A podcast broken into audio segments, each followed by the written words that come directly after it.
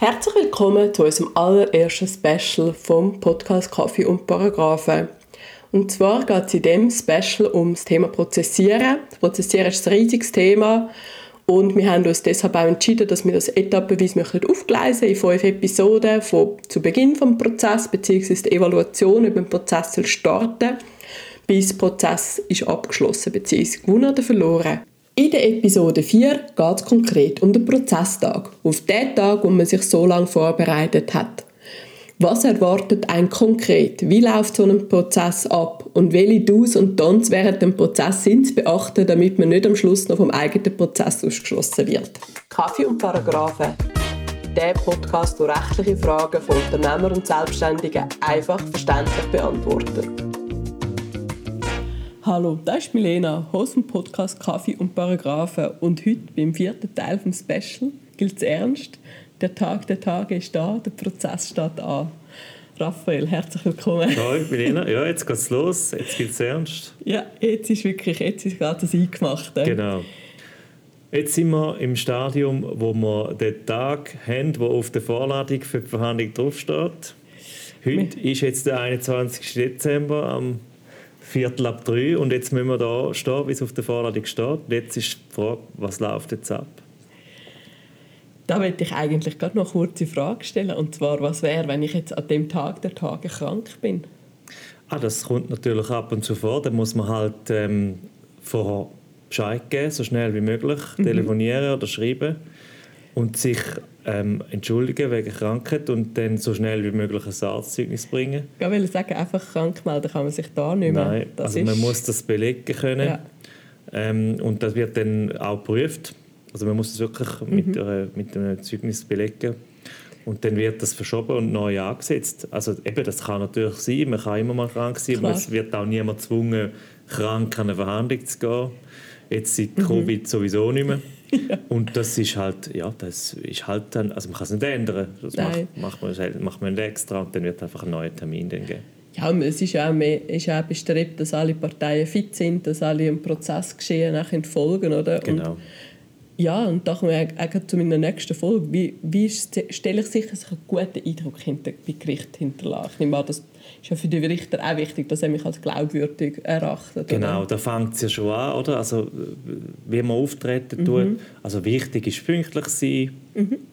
Wichtig ist, dass man sich angemessen kleiden Also man muss jetzt nicht mit dem äh, Smoking kommen, aber man muss so ein bisschen einfach eine Falle machen im mhm. Sinne von so wie man auch im Geschäftsleben vielleicht an einen wichtigen Termin gehen. Ja jetzt eben vielleicht eben nicht gerade wie eine Hochzeit, aber irgendwie etwas, wo, dass man auch unterstreicht, mhm. dass das wichtig ist mhm. und dass man auch äh, den Respekt, wo man gegenüber einem Gericht schuldet, mhm. dass man den auch zum Ausdruck bringt, in der, so wie man sich, wie man sich kleidet tut. Ja, also nicht gerade Anzug, Krawatte, aber sicher eher also selbst ist sicher nie verkehrt und für die Anwälte eigentlich fast vorgeschrieben, ja. aber ich, auch ich empfehle immer den Parteien, so in die Richtung sich zu kleiden, mhm. dass das einfach dass man sich zwar noch wohlfühlt, aber auch, dass man das auch ein bisschen dem Gewicht gibt. Ja, dass, dass man einfach so ein seriöses und vor allem auch souveränes Auftreten hat. Genau. Oder?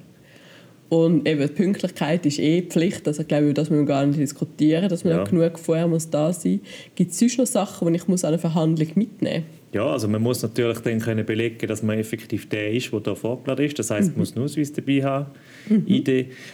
Die Vorladung sollte man auch dabei haben, okay. grundsätzlich. Und sonst hat sie den Anwalt dabei, oder? Sonst hat sie den Anwalt dabei, sonst ist die auch beim Gericht noch mhm. irgendwo. Selbst ist eher noch ein Detail, aber ich würde es trotzdem empfehlen, um sie dabei zu mhm. haben. Und eben wichtig ist ein Ausweis. Mhm. Da muss man sich dann ähm, ausweisen können. Man muss sich vorstellen, mhm. die Gerichte sind ja, haben wie so, wie so einen Sicherheitstrakt. Also da kann nicht einfach jeder dann reinlaufen, sondern mhm. da kommen dann nur die rein, die auch effektiv das Recht haben, dort reinzugehen. Und für da muss man sich dann eben ausweisen, dass mhm. damit man dann zum Beispiel eine Sicherheitsschleuse kann passieren kann. Und da komme ich eigentlich auch schon zum nächsten Thema, das mich noch wundern bezüglich Verhandlungen. Und zwar Zuschauer gibt es ja auch. Wie können wir eigentlich die Die haben ja nichts. also grundsätzlich ist es bei den meisten Gerichten so, dass die Zuschauer sich anmelden müssen. Okay, ja. Sie müssen, manchmal müssen sie auch sagen, wer sie sind. Mhm. Aber man muss sich oftmals anmelden, einfach dass das Gericht weiß, kommt überhaupt jemand, mhm. kommt wie viel. Mhm. Und jetzt sag jetzt mal, wenn jetzt das ein, ein, ein öffentlich wirksam, wirksam, öffentlichkeitswirksamer Prozess ist, wo man weiß, da kommen Journalisten, da kommen ja. viele Leute, dann wird es von Anfang an in einem Raum sein, wo viel Platz hat. Ja. Damals wie, wie dem Chef von der Raiffeisen, oder? Genau. Dort hat man, glaub, ausweichen. Das war, glaube im Volkshaus. Gewesen, ja. Oder dort mal hast man auch bei dem Swissair-Prozess, ist man, glaube ah, auch... Äh, ich weiß gar nicht, ob es im Schlufweg war, aber es war irgendwo, gewesen, wo man viel Platz mhm. hatte. Und wenn natürlich das Gericht überrascht wird und plötzlich 200 Leute vor der Tür stehen, dann kann man nicht mehr kurzfristig reagieren.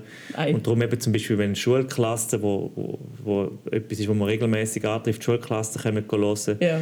eben dann, dass dann 20 Leute auch effektiv Platz haben, ja. muss man sich einfach vorher anmelden. Die haben ja dann keinen Platz in dem sterilen Sitzungszimmer, oder? Je nachdem eben dann... nicht, und dann muss man ausweichen ja. auf etwas Größeres. Aber wenn man weiß, es kommt eh niemand, dann kann man auch einfach ein Sitzungszimmer mhm. nehmen und wenn jetzt noch jemand kommt, stellt man einfach noch einen Stuhl rein ist eigentlich auch noch speziell. Dann ist einfach eine wildfremde Person, die, zulässt. Da muss man ja auch irgendwie dafür gewappnet sein, oder? dass das ja. kann passieren Das ist ja so. Es ist schlussendlich gibt es wenige Prozesse, also jetzt in dem Bereich, wo ich tätig bin, mhm. wenige, wo, wo die Öffentlichkeit per se ausgeschlossen ist. Mhm. Eben, das ist vor allem so bei Scheidungen und bei Kindsangelegenheiten der mhm. Fall. Mhm.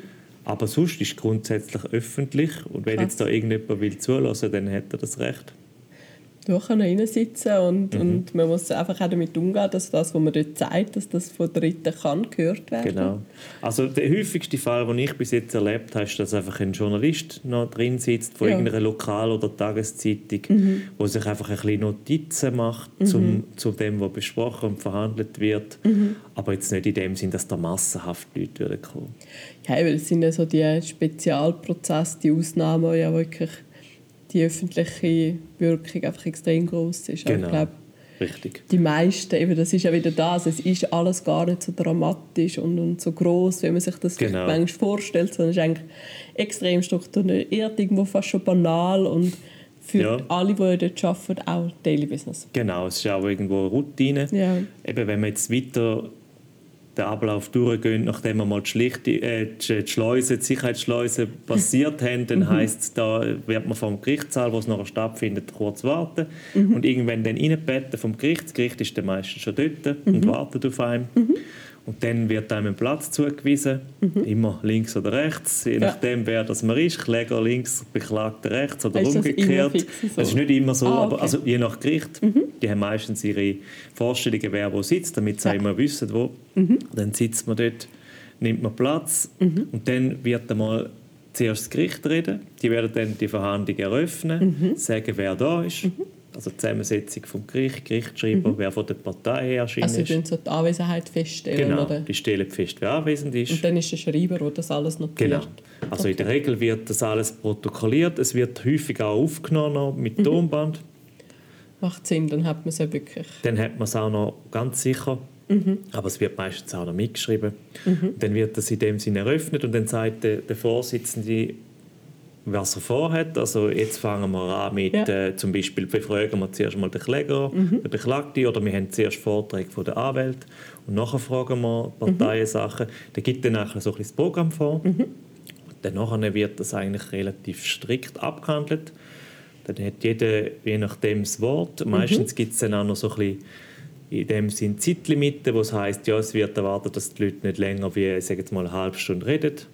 Ah, doch, eine halbe Stunde am Stück dürfte. Also man darf zum Teil auch viel länger. Ah, wirklich? Darf auch ein oder zwei Stunden. Es ist einfach in der Regel, also man wird dann auch nicht abgeklemmt, noch, äh, wenn die Zeit um ist, aber sie wird dann irgendwann gesagt, ja, jetzt kommen Sie bitte langsam zum Ende, damit äh, die anderen dann auch zu Wort kommen. Ja. Aber es wird dann so ein bisschen geschaut, dass es mhm. fair ist, oder dass alle genug oder gleich viel Zeit haben und auch so viel mhm. können sagen, wie sie wollen, dass man ihnen nicht ins Wort fällt.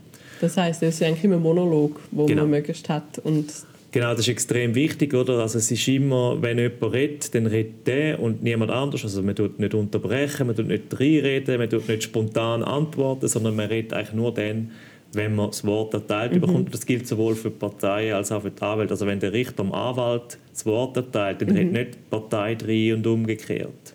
Das sondern heißt, redet einfach der, der das Gericht ja. sagt, wenn man jetzt hören.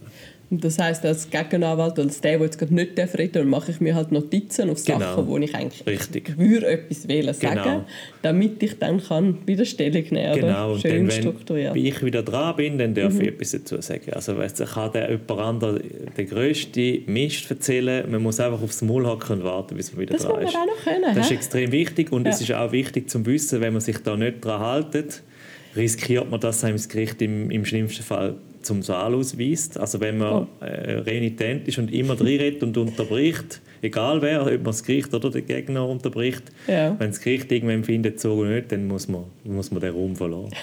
Fast schon wieder Schule. Ja, aber es ist ja so, es gibt wirklich Leute, die lernen es nicht anders. Und dann, dann muss man einfach sagen, jetzt musst du raus. Wobei, man muss auch sagen, ich habe glaube einmal erlebt, dass jemand effektiv hat müssen raus.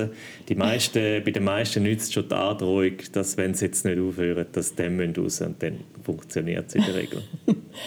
Ja, aber hat in dem Fall auch schon mal nicht gelangt.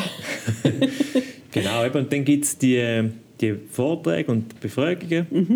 Und dann irgendwann sagt dann das Gericht, ähm, also man hat immer noch so die Gelegenheit, zum noch etwas zu sagen am Schluss. Und irgendwann fragt einem dann das Gericht, ja, haben jetzt alle alles können sagen, was sie haben wollen. Und dann irgendwann wird dann das Gericht sagen, was sie jetzt vorhaben. Also sie werden sagen, wir schließen jetzt die Verhandlung oder wir ziehen uns zur Beratung zurück oder wir sagen gerade direkt, wie es jetzt weitergeht. Ja. Das hängt dann wieder davon ab, was sie, was sie vorhaben. Kannst du anhand von dem Verhalten vom Gericht auch schon ein bisschen abschätzen, was tendiert? Ähm, ich habe das Gefühl auch schon, aber meistens kommt es dann gleich. Also ich, ich glaube eher nicht. Ich glaube eher, Ja. es gibt viel. Es ist viel wichtiger, was so ein die Übung an einem bestimmten Gericht ist. Also gewisse Gerichte sagen, wir tun einfach automatisch, nachdem wir alle gehört haben, die Verhandlung schließen und tun dann mal darüber schlafen, was wir jetzt gehört haben und dann entscheiden wir, was wir machen. Okay. Oder gewisse sagen, wir tun immer gerade nachher beraten, weil dann ist noch frisch, was wir gehört haben. Und dann kommen wir auch viel schneller vorwärts, weil wir wissen alles noch, was gesagt worden ist. Ja. Also es ist wirklich so ein bisschen, was ist so ein bisschen die Praxis an einem bestimmten Gericht. Ist das vielleicht auch noch ein Unterschied, ob es ein Richter ist oder mehrere? Oder tut er sich auch mit dem Gerichtsschreiber beraten? Oder? Ja, das ist sicher so. Und es ist sicher auch so, wenn es mehrere Richter sind, ist es wahrscheinlicher, dass die gerade im Anschluss beraten, weil meistens muss man ja auch einen Termin finden, der dann allen geht und Mhm. Klar, dann hat ja. Mhm. man gerade schon einen Termin. Es kommt vielleicht auch schon darauf, darauf an, was für Zeit ist. Also wenn es schon am Abend am 8 Uhr ist, bis mal alle Vorträge durch sind, Mhm. haben vielleicht dann Gerichte auch mal das Gefühl, ja, jetzt, jetzt ist die Konzentration nicht mehr gleich hoch, jetzt können Ja. wir nicht mehr etwas äh, konstruktiv beraten, dann, dann vertagen wir das besser. Mhm. Also ich glaube, es sind mehr so Faktoren, die eine Rolle spielen, als jetzt, Ja. dass man könnte daraus ableiten wohin, in welche Richtung dass sie tendieren. Mhm. Ist auch extrem wichtig, oder aus Sicht von einem Gericht, dass die sich da nicht in die Karten blicken lassen und dass man wirklich die Unabhängigkeit wahrt und dass Mhm. man sagt, ja, man kann wirklich nichts ableiten aus, dem, aus dem Vorgehen, wie sie es Mhm. machen wollen. Aber kann es auch sein, dass ein Richter in der Verhandlung noch mal so ein bisschen gegen den Schluss auch noch mal darauf drückt, dass man sich jetzt doch soll einigen soll, dass man doch jetzt beiden Schritte aufeinander zumachen Genau, also die Möglichkeit gibt es immer, Mhm. also dass der Richter sagt, so, ich tue jetzt ähm, das Protokoll formell schließen oder die Verhandlung, aber jetzt, nachdem wir alles gehört haben, Mhm. ähm, sind wir der Meinung, dass wir da gleich noch einen Vergleich finden oder das Gericht würde vorschlagen, dass ein Vergleich so und so könnte aussehen. Mhm. Also dass man eigentlich nachdem alles durch ist, an Vorträgen und Beweisabnahmen und Befragungen, Mhm. dass man dann sagt, so, jetzt sind wir eigentlich genug gut im Bild, dass wir auch etwas könnten vorschlagen, wie so eine Lösung könnte aussehen. Okay, also das ist immer noch eigentlich so, sag jetzt mal, das- Urteil, das man kann erwarten kann. Also, ist ja kein Urteil, aber sag jetzt mal so, Genau. eine, so, eine, so eine Herleitung, wo man sagt, das und das wäre jetzt etwas, dann könnten wir es jetzt abschließen, wenn ihr euch da Genau. könntet einigen Es ist auch vielfach vom Gericht noch taktisch clever, wenn sie sagen, wir tun so etwas erst vor, schon nachdem wir alles gehört haben. Dann kann man niemandem vorwerfen, Ja. ihr habt noch nur die Hälfte von der Geschichte gehört oder wenn ihr diese Züge gehört hättet, noch wäre der anders entscheiden, sondern er muss Ja. wirklich sagen, aber jetzt ist alles auf dem Tisch Ja. Und dann kann man das nochmal probieren und eben Vergleichsverhandlungen sind jederzeit möglich. Ja. Das ist nicht so, dass das nur am Anfang möglich wäre, sondern das geht immer, ja. Okay. Und wie wird dann die Verhandlung abgeschlossen? Also eben der Richter sagt, wie er jetzt will vorgehen und dann geht man einfach heim, oder? Ja, also wichtig ist, äh, die Verhandlung wird formell geschlossen. Mhm. Also bevor das nicht ähm, passiert ist, kann man nicht einfach aufstehen und gehen und sagen, mir ist jetzt, äh, mir ist jetzt das zu bunt, ich gehe jetzt. genug gehört, ich bin genau. Sondern man muss eigentlich wie entlassen werden. Also das Gericht sagt so, jetzt ist fertig, sie ja. dürfen jetzt gehen und dann ist es vorbei. Mhm. Und dann verabschiedet man sich mhm. ähm, relativ kurz und zügig und geht dann wieder und ist ja. dann eigentlich entlassen. Und man, man tut auch nicht nachher noch ein mit dem Gericht äh, außer Protokoll plaudern, sondern es ist dann wirklich fertig und es wird erwartet, dass man dann den Gerichtssaal verlässt. Mhm. Und wenn man noch ein bisschen besprechen will, macht man das dann draussen. Also im Gericht ja. ist man eigentlich nur für die Verhandlung selber ja. und nicht nachher noch ein bisschen zum, zum Schwätzen oder Kaffee trinken. Ja. so. Das ist wirklich nur für das gedacht. Also eigentlich nachher entweder auf dem Gang oder dann draussen auf dem Parkplatz. Genau, noch besser so. ganz draussen. In der Regel ist es auch im Gericht ihnen selber ist es nicht gern gesehen, wenn da noch Leute rumstrahlen, die eigentlich gar keine Funktion mehr haben, sondern mhm. wirklich dann ins Gericht geht man für den Termin, wenn der fertig ist, geht man wieder. Ja. Was ist die längste Verhandlung, die du jemals hast müssen dabei sein Die längste ist drei Tage gegangen. Und wie lang sind die einzelnen Tage gegangen? So stundenmäßig? Ja, mega lang. ja, relativ lang. Also sicher vom 9 bis um 6 jeweils. Und da muss man voll durchkonzentriert sein? Nicht immer gleich, aber grundsätzlich mhm. schon. Ähm, Jetzt im selben Fall war es so, dass eigentlich mindestens eineinhalb Tage sind für Zeugenbefragungen mhm. draufgegangen. Mhm. Und dort ist natürlich einerseits so, dass die eigenen Züge sind weniger anstrengend als die gegnerischen. Mhm. Klar, ja, dort muss man mehr wieder Nein, spontan Fragen Genau, und, dort will man ja die auch so ein bisschen aufs Glatteis führen, mhm. vielleicht gewisse Widersprüche in ihren Behauptungen aufzeigen. Mhm. Und es ist auch, natürlich auch so, dass nicht alle Züge gleich wichtig sind. Also es gibt Zöhne, die so, so, sozusagen Kronzüge sind, die mhm. entscheidend mhm. sind. Oder zum Beispiel ein Gutachter, ein mhm. medizinischer oder ein mhm. Baugutachter, die sind sehr wichtig. Ja. Und dann gibt es Züge, die eher so ein bisschen, ich sage jetzt mal, die Mutter vom vom, von einer Partei ist ein weniger wichtiger Zeuge, einfach weil ja. die generell der Beweiswert nicht gleich hoch ist, weil man sagt, ja, die Mutter vom Zeugen wird ja in der Regel schon zu ihm seine Gunsten aussagen. Ja. Und das nimmt man wie so ein bisschen an und ja. dort, ist es dann, dort ist man weniger gefordert. Ja. Ja, ja gut, macht Sinn, aber es ist trotzdem, stelle mir es intensiv vor. Ich meine, 9 fängt der Termin an, das heißt, ich sage jetzt mal eine Stunde vorher ist man eigentlich schon in dem Modus, man trifft sich mhm. vorher, man spricht sich vielleicht noch mal kurz ab jede Nachbesprechung, also das sind ja dann locker zwölf Stunden, oder? Ja, ja. Das sind schon, schon lange Tage und ja. intensive Tage. Aber eben, das hat man ja dann auch nicht jede Woche. Nein, aber es ist auch, eben das, auch bei den meisten auch, jetzt gerade in so längeren Fällen oder Verhandlungen ist man dann auch, ich sage mal, eine Woche, zwei am Vorbereiten. Also mhm. da beschäftigt einem ja dann nicht nur die effektive Zeit, die die Verhandlung in Anspruch nimmt, sondern ja. auch viel vorher. Ja, und dann auch wieder nachher. Aber ich hätte gesagt, wir, wir wechseln die Folge weiter, also wir schließen da ab, weil ich denke, was jetzt nach der Verhandlung passiert, das ist ja eigentlich fast das Wichtigste. Genau, nachher Art. kommt der Entscheid. Yes, danke dir, Raphael. Ja, Bis gleich. Bis zum nächsten Mal. Kaffee und Paragraphen ist ein Podcast von der Kanzlei Sequoia Legal und Advisory. Mehr Infos auf sq-legal.ch Übrigens, die erste Beratung ist bei uns immer kostenlos.